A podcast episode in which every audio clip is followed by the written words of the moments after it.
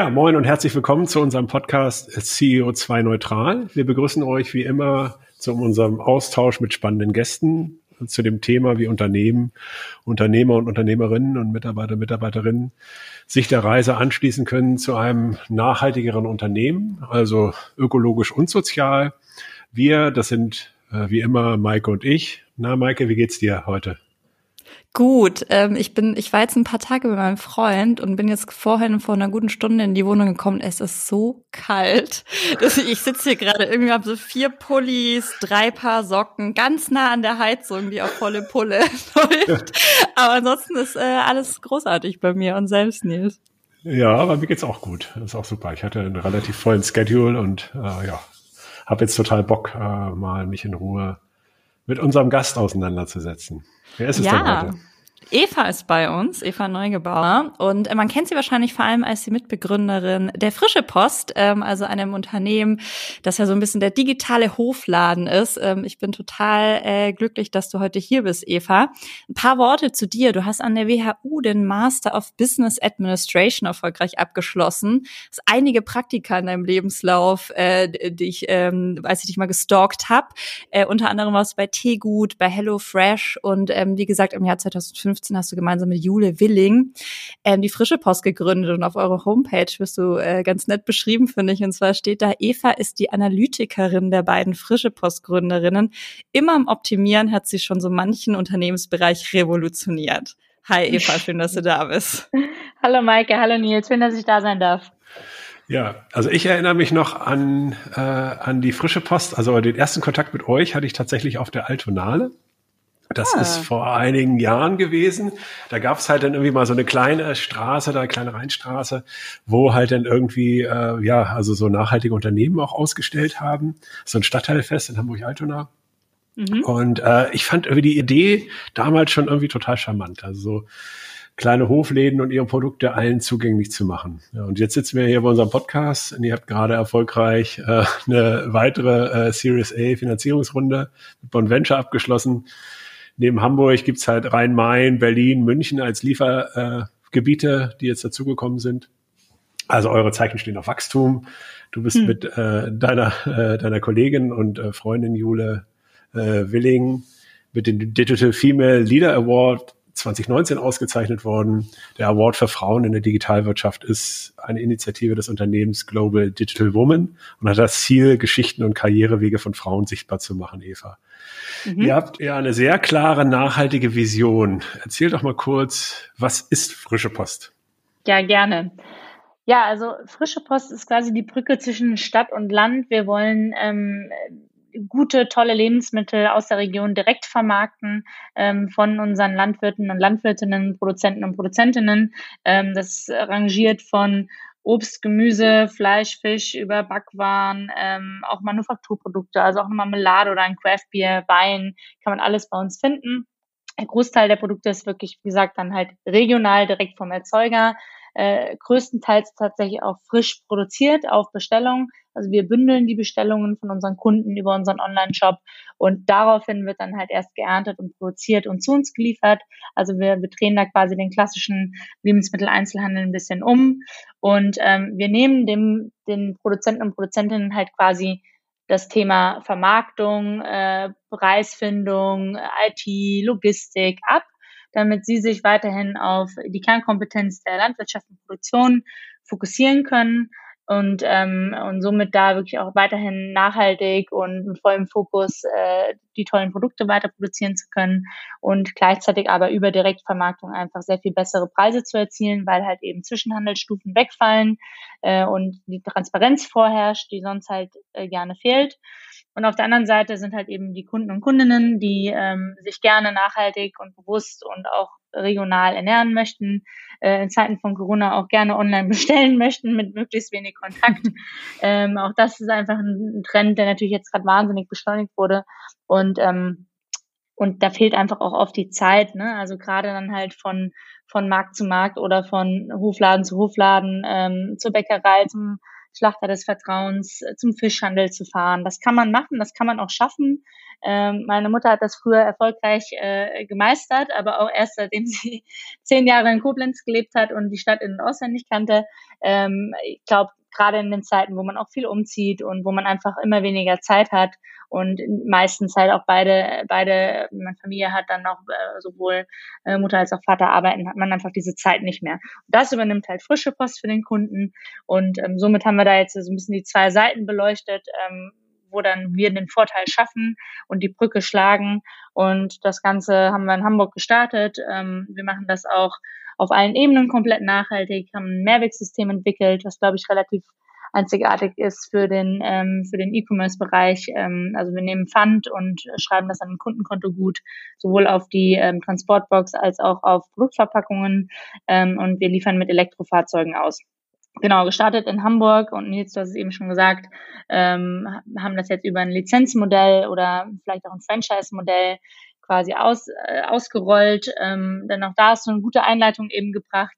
Wir werden nicht in der Lage sein, ähm, von Hamburg aus äh, regional dieses tolle Produzentennetzwerk zu erschließen und regional Marketing zu betreiben, nämlich zum Beispiel auf eine Altonale zu gehen und äh, auf Märkten präsent zu sein und wirklich die Region zu erschließen, ähm, das ist etwas, das muss dezentral passieren und äh, Regionalität ist auch nur dann regional, wenn sie dezentral halt irgendwie aufgestellt ist von den Strukturen und deswegen haben wir uns für dieses ähm, Expansionsmodell ähm, entschieden als wirklich starkes Gegenmodell zum zentralisierten Lebensmitteleinzelhandel, wo wir sagen, nee, wir machen das dezentral, wir machen das regional, wir bauen die Verantwortlichkeiten in den verschiedenen Regionen auf und erschließen da wirklich Produzenten für Produzentinnen ähm, in den einzelnen Regionen. Das war jetzt ein Monolog, tut mir leid. Ja, super. Also großartiges Konzept und ja auch tolle Erfolgsgeschichte. Ähm, jetzt muss ich einmal noch mal schnell diese Frage stellen, weil ihr ja speziell auch als Gründerinnen ausgezeichnet worden seid. Ja. Ähm, das Thema weibliche Gründerin. Du hast ja bestimmt jetzt auch viele Menschen kennengelernt, die auch gegründet haben. Hast du mhm. vielleicht auch ähm, jetzt irgendwie deine Eindrücke gewinnen können in den letzten Jahren? Würdest du sagen, dass es da einen Unterschied gibt? Ähm, also gründen Frauen oder auch vielleicht gemischte Teams anders als rein männliche Teams? Oder ist das jetzt auch irgendwie eine blöde Frage, weil es ja eigentlich auch um Charaktere geht, die dahinter Ja, also ich glaube, was echt ein Unterschied ist und was, was Jule und ich auch sehr stark gelebt haben, war immer dieses so, wir, wir machen das Ganze unternehmerisch anständig, organisch wachsend. Profitabilität ist uns wichtig. Wir drehen äh, gerne jeden Euro um und äh, zahlen uns auch gerne mehrere Jahre hinweg ein astronomisches äh, Gehalt, was äh, unter ferner Liefen ist, ähm, weil wir halt so sehr wollen, dass es halt funktioniert und da einfach erstmal zeigen wollen, dass wir da ein Proof of Concept haben und so weiter. Ähm, und wir halt nicht von Anfang an so gesagt haben, oh, das muss jetzt hier irgendwie voll krass skalieren und dann irgendwie, wir wollen groß sein und zeigen, was wir hier können und alle müssen sehen, wie schnell wir hier irgendwie in irgendwelche Städte gehen und also das, was ja viele, viele andere Startups ähm, sehr schnell gemacht haben, kommt bei uns jetzt gerade erst nach sechs Jahren, ne, dass wir so ähm, oder fünf, sechs Jahren, dass wir halt dieses Expansionsthema aktiv angehen. Ähm, und ich glaube, diese so ein bisschen ja, zurückhaltendere, mehr auf Profitabilität schauende, ähm, also es hört sich jetzt natürlich ein bisschen selbstlobend an, also, äh, aber das, ich glaube, das ist wirklich ein, also das, das, das kann man schon sagen, dass es da, glaube ich, so ein bisschen so ein, so ein Unterschied gibt und wir eher uns auch tendenziell eher unterverkaufen als überverkaufen ähm, als Frauen. Ähm, ja, und das, wurde uns auch oft immer so wiedergespiegelt, ne, auch so in Finanzierungsrunden oder generell, wenn wir irgendwo unterwegs waren, haben uns immer eher so kleiner geredet, als wir eigentlich waren, so, ne, mhm. weil, weil, weil ich glaube, das ist, ne, man kann ja auch nicht jeden über einen Kamm scheren. Ich glaube, Jule und ich sind sehr, beide sehr, äh, sehr schon dominante, selbstbewusste Persönlichkeiten, so, ähm, aber äh, trotzdem kann man, also wenn du mich jetzt so fragst, sind das wahrscheinlich so zwei Dinge, die man die man sagen kann, dass sie vielleicht stärker ausgeprägt sind äh, bei, bei Frauen beziehungsweise bei Männern und andersrum. So leichte Tendenzen. Mhm. Ja, spannend. Ähm, jetzt, jetzt haben wir schon ein paar Mal Jule erwähnt. Ähm, magst du kurz erzählen, wie habt ihr eigentlich zusammengefunden? Und äh, ich hatte es gerade ja schon bei, bei, deiner Vorstellung, du die Analytikerin, Jule wurde mehr als die Kreative ähm, auch auf unserer Homepage äh, oder auf eurer Homepage, mhm. Entschuldigung, äh, dargestellt. Also wie trefft ihr denn auch gemeinsam Entscheidungen und wie ergänzt ihr euch da denn? Ja, also kennengelernt haben wir uns schon im Studium. Ähm, da hat uns vereint, dass wir damals sehr frustriert waren, dass an einer äh, Wirtschaftsuni der WHU, du hast es eben genannt, ähm, sich tatsächlich, zumindest damals, als wir da waren, ähm, noch niemand so richtig mit dem Thema Impact beschäftigt hat. Und wir haben uns immer gefragt, so, hey, kann doch eigentlich nicht wahr sein, gerade die, die hier das Werkzeug lernen, um, um äh, über die Ökonomie eigentlich einen richtig großen, nachhaltigen Hebel zu haben, ähm, die müssen sich doch eigentlich vor allen Dingen mit dem Thema ökologische und soziale Nachhaltigkeit beschäftigen. Denn das im Einklang ist ja das, was wirklich dann Impact erzielt und, und die, die Welt verändern kann. Und ähm, wir haben da so provokativ gefragt, ähm, habt ihr eigentlich alle mehr Verstand als Herz? Und haben so sehr provokativ halt irgendwie Plakate aufgehangen und die wollten auf dieses Thema aufmerksam machen, haben eine Sozialunternehmerkonferenz ins Leben gerufen, ähm, die Sensibility heißt, die gibt's auch immer noch und haben darüber eine Plattform geschaffen, ähm, über, über die halt dieser Austausch stattfinden konnte zum Thema Sozialunternehmertum. Also haben dann quasi Sozialunternehmer eingeladen und es gab Workshops und ähm, haben einfach dieses Thema an die Uni so äh, sehr stark äh, hingebracht. So. Und das heißt, äh, darüber haben wir uns dann auch auf inhaltlicher Ebene getroffen und einfach schon gemerkt, okay, wir wollen irgendwie dasselbe, wir uns treibt dasselbe an und ähm, wir können halt einfach auch wahnsinnig gut zusammenarbeiten und sind irgendwie so ticken so gleich, so von unseren Werten und von unserer Persönlichkeit. Also wenn man uns trifft, klar, da haben natürlich jetzt die sechs Jahre auch so ein bisschen mit noch mit reingewirkt. Wir sehen uns halt jeden Tag, aber es sagen ganz viele so, seid ihr Schwestern oder was wir jetzt auch echt schon öfters gehört haben, so seid ihr Zwillinge. Wir sehen eigentlich nicht so gleich aus, aber anscheinend, also wir, wir sind schon sehr ähnlich. Nichtsdestotrotz haben wir unterschiedliche Stärken und Schwächen.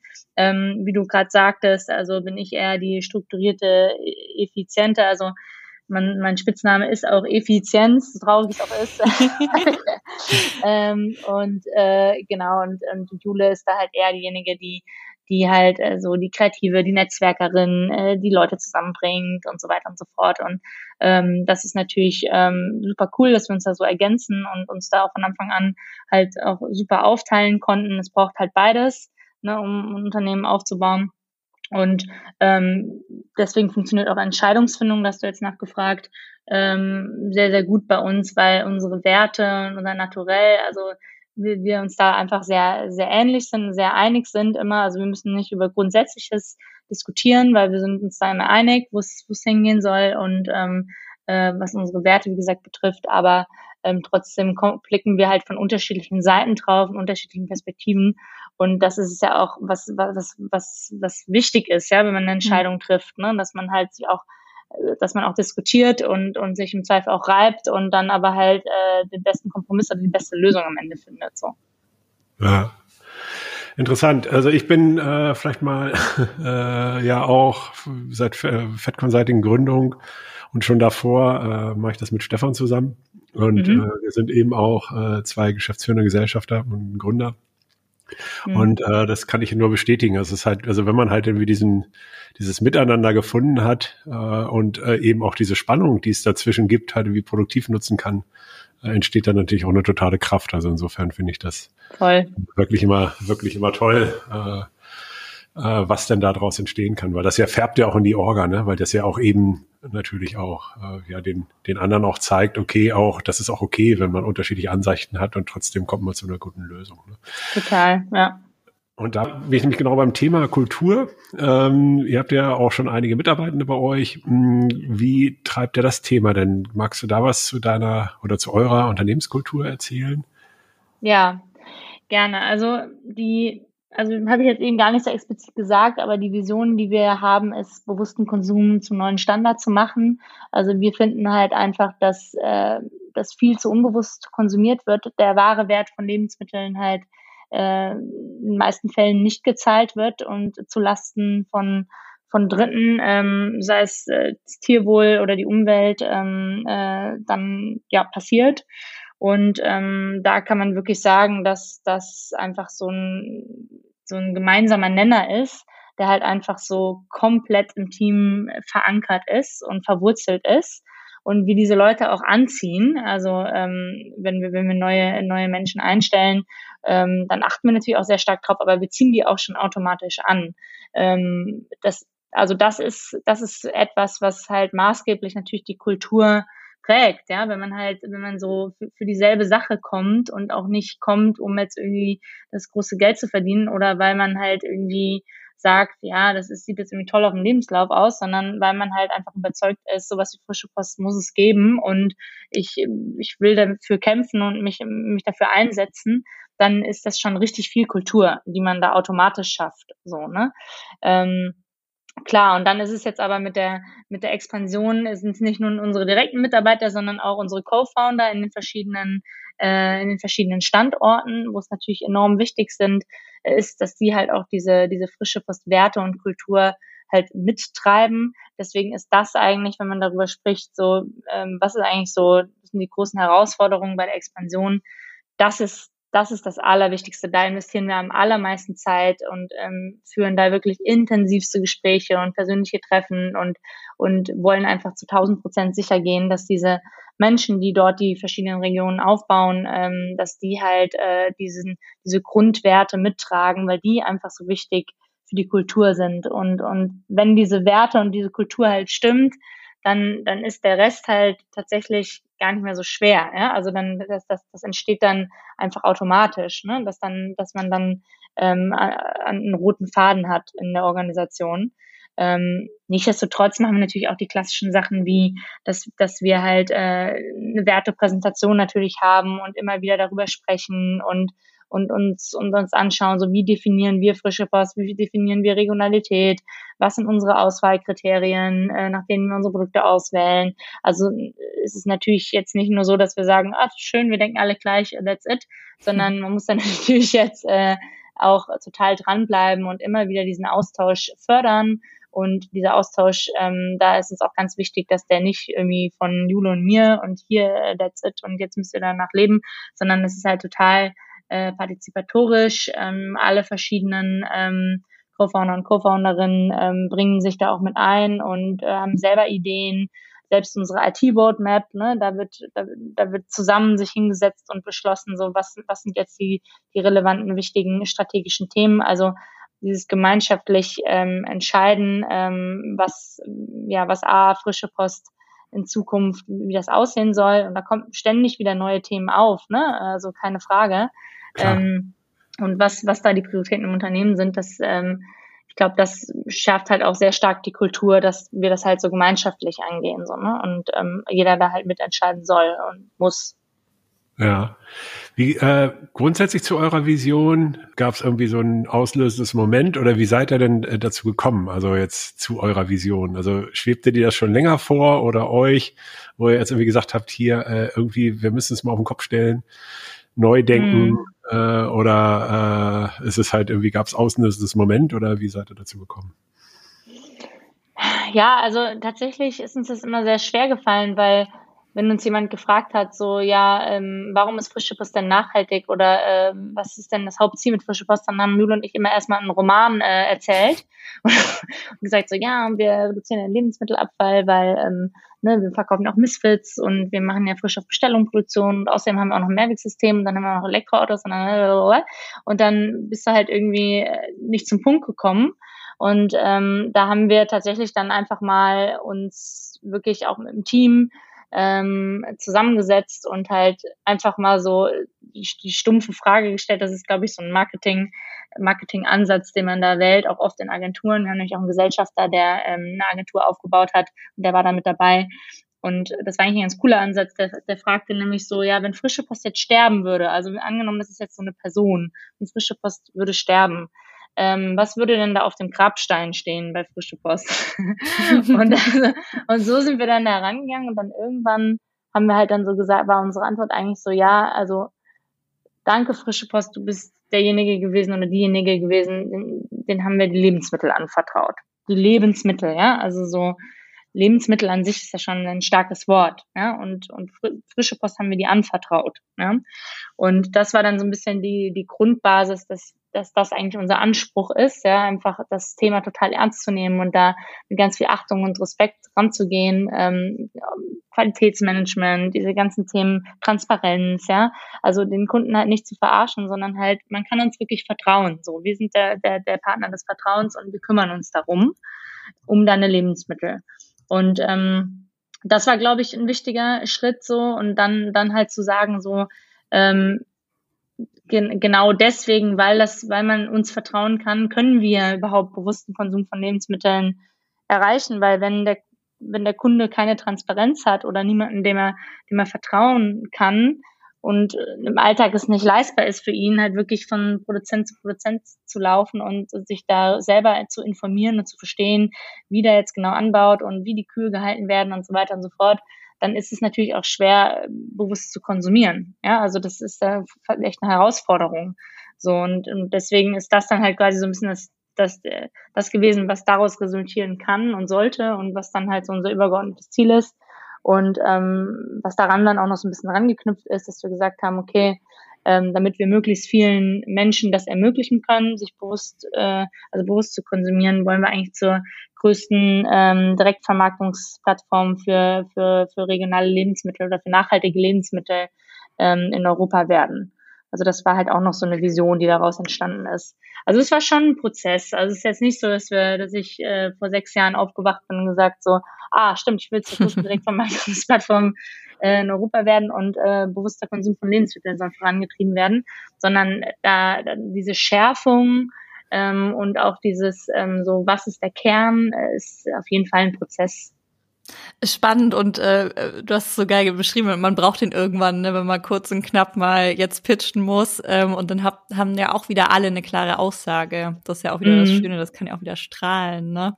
Ja, voll. Ähm, sowohl wir, wir bei Fed Consulting als auch jetzt privat ähm, bestellen äh, ziemlich viele auch von uns äh, bei euch bei der Frische Post. Und ich habe auch so hm. natürlich ganz stolz erzählt, äh, allen, die ich kenne, dass wir heute mit dir sprechen.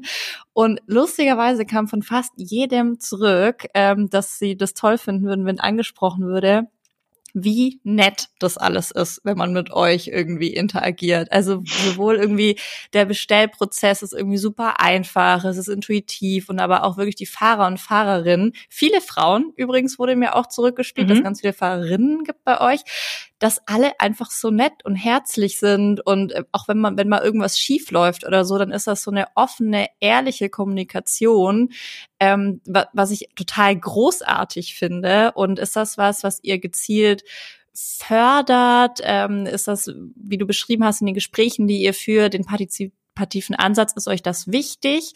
Und mhm. wie dringt es vor allem auch zu den FahrerInnen durch? Das ist ja ähm, total schön. Ja, ja, es ist halt einfach, es, es sind halt einfach die Menschen, die, die halt, die halt bei uns, bei uns arbeiten und die wir auch bewusst auswählen und was uns einfach auch total wichtig ist und was ja auch die Werte von Jule und mir sind. Mhm. Ähm, und ähm, zum Beispiel unsere Standortleiterin in Hamburg, wir haben jetzt das auch getrennt, ne, dass wir quasi den Hamburg-Standort als eigene Gesellschaft ausgliedern ähm, und weil Jule und ich einfach jetzt so sehr auch mit der ganzen Expansion äh, und der Betreuung ja letztendlich auch und Beratung von den Partnern auch beschäftigt sind mit einem eigenen Team. Ähm, da, die ist einfach die, die empathischste Person auf Erden. Die ist einfach richtig, richtig klasse, die Liz. Ich weiß nicht, ob ihr die schon mal kennengelernt habt.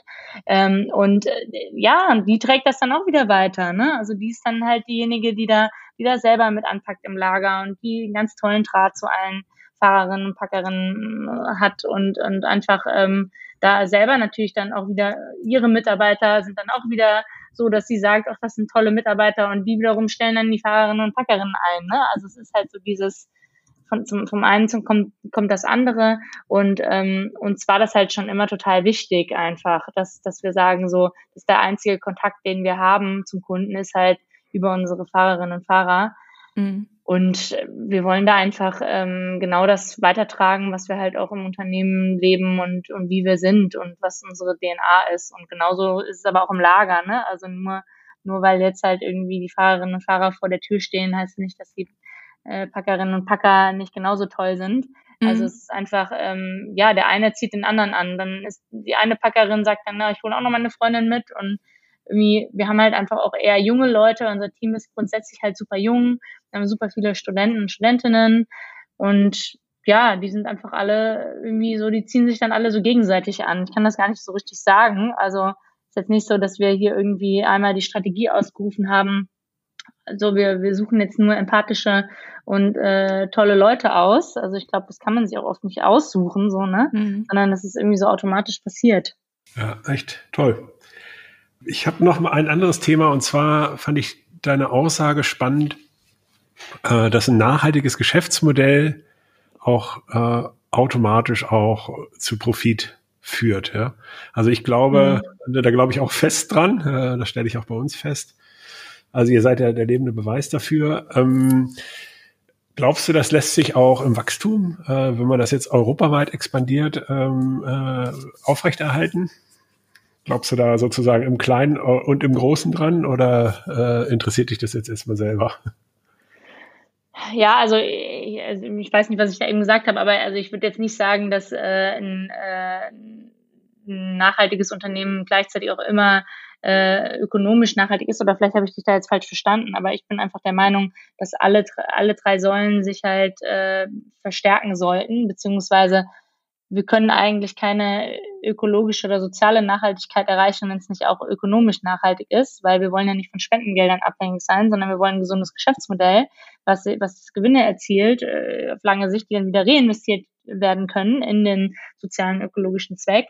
Und diese, diese, dieses, dieser Dreiklang, oder man könnte auch ein, ne, wenn man jetzt auch ein bestimmtes ökologisches Thema hat, kann man auch einen Zweiklang haben, ne, ökologisches und ökonomische Nachhaltigkeit. Ähm, dies, dies halt enorm wichtig für wirklich, für wirklich, wirkliche Veränderungen und, und, äh, und Impact, den man generieren kann. Also da bin ich schon auch so natürlich sehr aus, aus meinem BWL-Studium her dann auch so getrieben. Ich habe auch in NGOs gearbeitet, war auch länger in Äthiopien, habe da Entwicklungshilfe gemacht und ich habe halt immer wieder gespürt, so du kommst an, an deine Grenzen, ähm, wenn, wenn du nicht finanziell auf eigenen Beinen stehst. So, ne? Und, ähm, und, und klar bin ich der Meinung, also so, wir haben uns damals halt dann auch angeschaut, so ja, aber wie ist denn die ökonomische Perspektive von sowas wie frische Post? Und haben uns natürlich auch die Trends angeschaut und haben halt gesehen, okay, es gibt den Online-Trend, der, der enorm ist, ähm, der jetzt zum Beispiel auch nochmal ein paar Jahre übersprungen hat, glaube ich, durch die Corona-Pandemie. Mhm. Ähm, es gibt die, den ganzen Nachhaltigkeitstrend, äh, Bio-Lebensmittel, wie die sich weiterentwickeln, Regionalität. Also diese zwei Megatrends, sage ich mal, online und gesunder, nachhaltiger und bewusster ernähren. Und die haben wir damals schon gesehen, die waren dann noch total in den Kinderschuhen. Keiner wusste, wann genau da jetzt der Durchbruch kommt oder wie schnell das kommt, aber dass es kommt, war halt irgendwie klar. Ähm, und wir haben halt einfach auch den, den, den, den wirtschaftlichen Need gesehen oder so den, äh, den Demand von Kundenseite und den Demand von, von Produzentenseite. Und deswegen haben wir gesagt, okay, da gibt's eine, eine ökonomisches, ein ökonomisches Potenzial ähm, das wir erreichen können. Und ein Wachstum und das Geschäftsmodell ähm, sollte, sollte funktionieren können. Ähm, und, und, und das Tolle ist dann halt an dem Punkt, das Geschäftsmodell an sich in den Grundzügen, so wie das Geschäftsmodell ja funktioniert, per se nachhaltig ist, ja, weil es halt einfach diese Regionalität, Dezentralität und ähm, diese, diesen, diese nachhaltige äh, Produktion von Lebensmitteln fördert. Ähm, und deswegen wir dann, dann damit automatisch dann halt auch den Impact generieren. Das war ja unser Ziel. Und deswegen klar glaube ich daran, dass wir hier ganz, ganz großes Wachstum auch generieren können, dass, dass das Geschäftsmodell einfach auch gut ist und wir, wir damit erfolgreich sein können. Also definitiv. Ja. Beantwortet das deine Frage? Vielleicht habe ich Ja, das beantwortet meine Frage. Ich habe es vielleicht ein bisschen unpräzise formuliert. Also auf jeden Fall äh, wollte ich halt irgendwie, äh, wollte ich ja natürlich auch sagen, also das ist auch meine Beobachtung, dass halt auf alle Fälle äh, Nachhaltigkeit, also ökologisch und sozial und äh, Geld mhm. verdienen sich auf alle Fälle nicht ausschließen. Da freut es mich nee, natürlich immer, äh, sozusagen immer, immer genau da auch äh, Menschen zu treffen, die halt genau das Gleiche halt eben auch bestärken. Weil ich glaube, es braucht auch ja. viel Bestärkung nochmal. Äh, das, das erfordert natürlich auch Mut in bestehenden Geschäftsmodellen, dort Voll. Dinge tatsächlich zu ändern.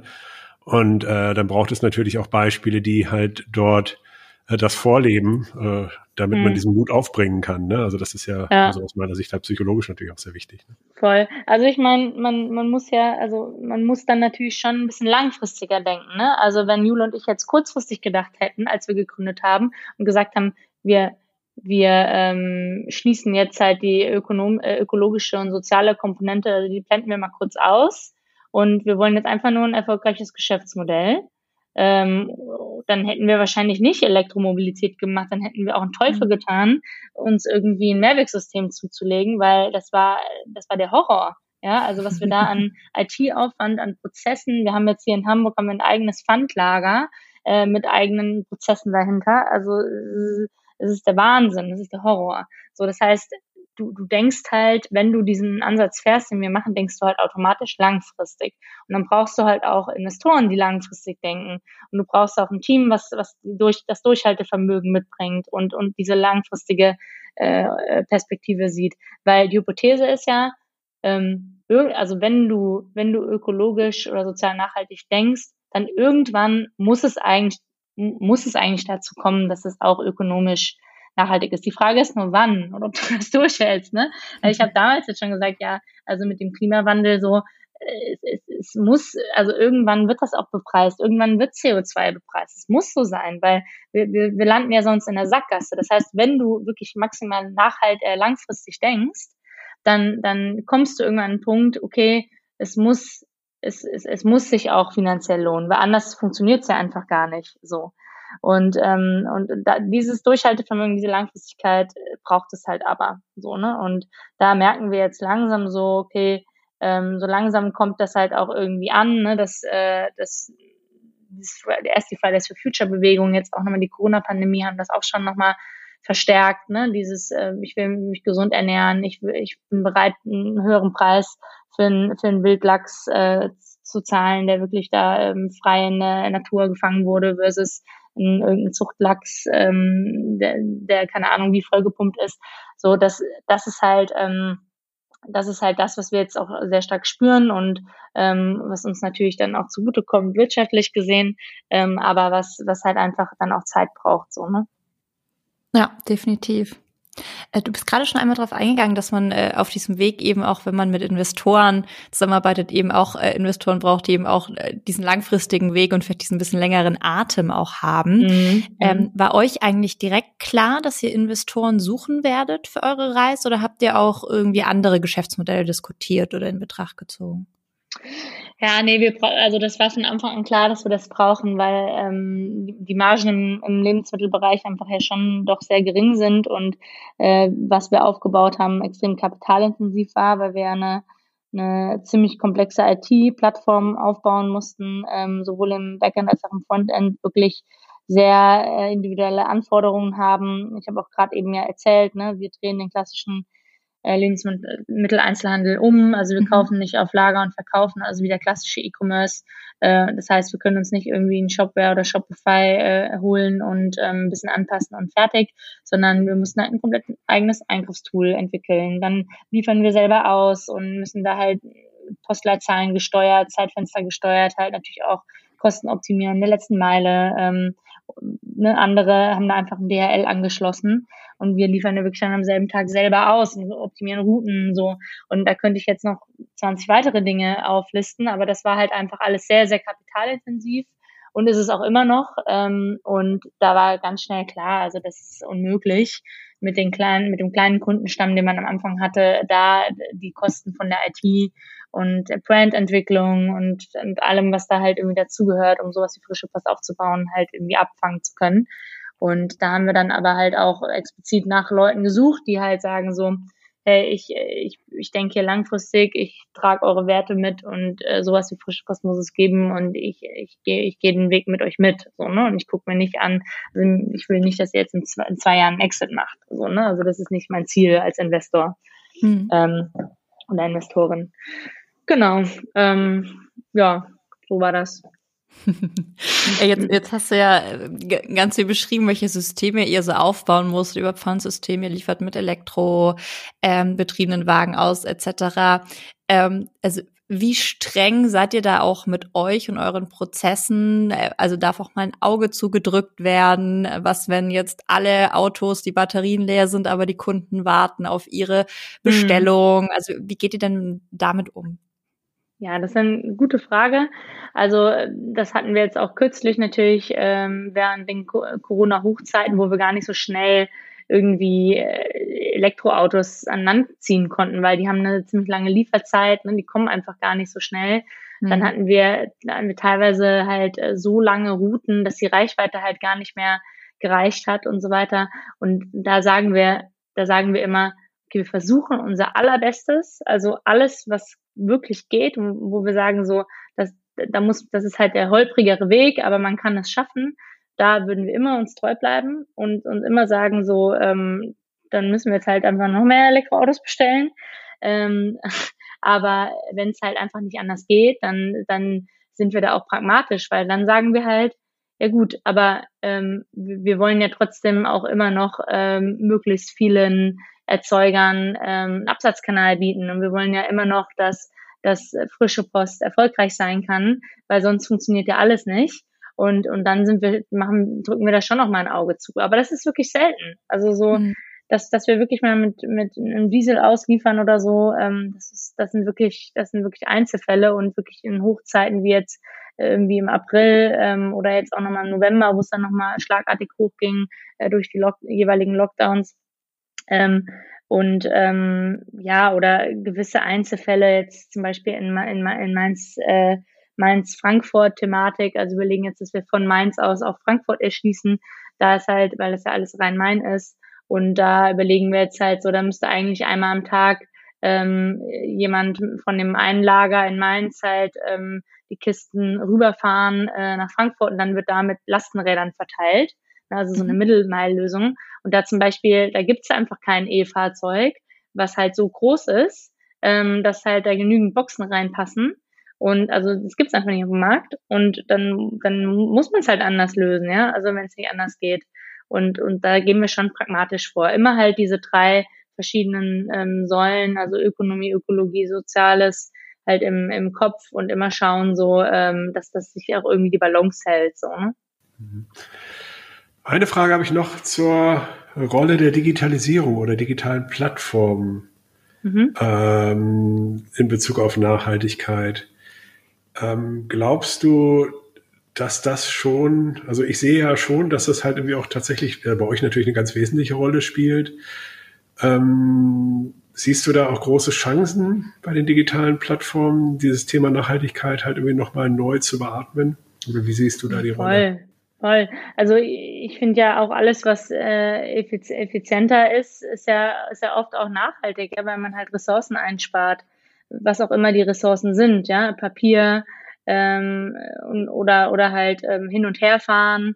So, also es, es ist ja einfach, es ist ja einfach in dem Moment, wo du etwas äh, digitalisierst, sparst du ja Ressourcen ein, definitiv. Und das ist bei uns ja auch so, ne? Also wenn man sich jetzt andere andere Unternehmen anschaut, die, die ja vielleicht noch nicht so digital sind, kann, vergleichen uns auch immer gerne mit einer Biokiste, die übrigens auch ganz tolles Produkt herstellen, ganz tolle Lebensmittel ähm, aber die halt einfach nicht ganz so digital unterwegs sind wie wir. Also Beispiel Pfandsystem haben die auch, aber die machen das alles manuell, die schreiben das halt alles auf, so, ne? Und mhm. dann ist das halt irgendwie, macht, macht der Fahrer oder die Fahrerin das im Zweifel im Auto und, und sitzt da im Auto und da, da auf dem Papier und dann wird das jemand anderem weitergegeben und, und das ist ja, also das ist ja per se dann wirklich auch nachhaltiger, wenn das alles digital läuft über eine App und, und man da halt wirklich kein, keine, keine Ressourcen verschwendet in dem Sinne. Absolut. Äh, ja, Eva, wir reden schon äh, über eine halbe Stunde. Ähm, mhm. Wir bieten unseren Gästen am Ende immer an, noch einen Appell loszuwerden. Also alles, was du äh, schon immer mal sagen wolltest, äh, kannst du an der Stelle äh, einmal loswerden, wenn du gerne möchtest, ähm, in Bezug auf äh, das große Thema Nachhaltigkeit. Gerne. Ja, also ähm, wir versuchen ja mit Frische Post schon eine, eine starke Hilfestellung zu bieten in Bezug auf, dass man sich äh, bewusst und nachhaltig ernähren kann und ähm, so eine richtige Kaufentscheidung treffen kann. Aber am Ende des Tages, mein Appell ist, also am Ende haben wir Kunden und Kundinnen, es in der Hand. Also mit unserer Kaufentscheidung haben wir den allergrößten Einfluss. Ähm, das kann man auch ausweiten auf, auf andere Bereiche, nicht nur unbedingt Lebensmitteln. Und, äh, und deswegen, ähm, ja, jeder einzelne zählt und ähm, äh, man kann jetzt nicht irgendwie, äh, ich sage auch immer so, dass man jetzt irgendwie in allen Bereichen perfekt ist und irgendwie nur noch irgendwie auf seinen Footprint achtet und irgendwie nur noch nachhaltig lebt. Also ich glaube, man darf da jetzt auch nicht zu hart mit sich sein, aber dieses volkswirtschaftliche Verständnis wollte ich nochmal weitergeben. So am Ende ist es die Kaufentscheidung des Kunden, die halt den, den riesen, riesen Impact hat auf alles, was auf unserer Welt passiert. Also solange, solange wir noch diese sehr äh, kapitalistische ähm, Art und Weise haben, uns zu organisieren. Und deswegen da einfach sehr bewusst mit umgehen, mit dieser Kaufentscheidung und, und nicht denken, ach ja, ich bin ja eine Person, ich habe sowieso keinen Einfluss, weil also die Masse macht's dann am Ende. Und da hat jeder seine, seine Verantwortung und ähm, das ist mein Appell für heute. Sehr schön. Vielen lieben Dank für deine Zeit, Eva. Gerne, Vielen gerne. Dank. Vielen Dank. Dann noch einen schönen Tag euch, ihr beiden. Ja, dir auch. Ciao.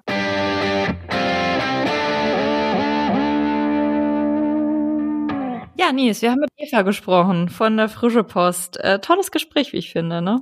Ja, echt super. Also hohe Energie und ja, auf alle Fälle große Ambitionen. Ja, genau. Also das war auch, was mich irgendwie so, was mich gerade so richtig äh, gefreut hat, dieses, dass sie jetzt halt auch sagen, ey, Europa, wir kommen.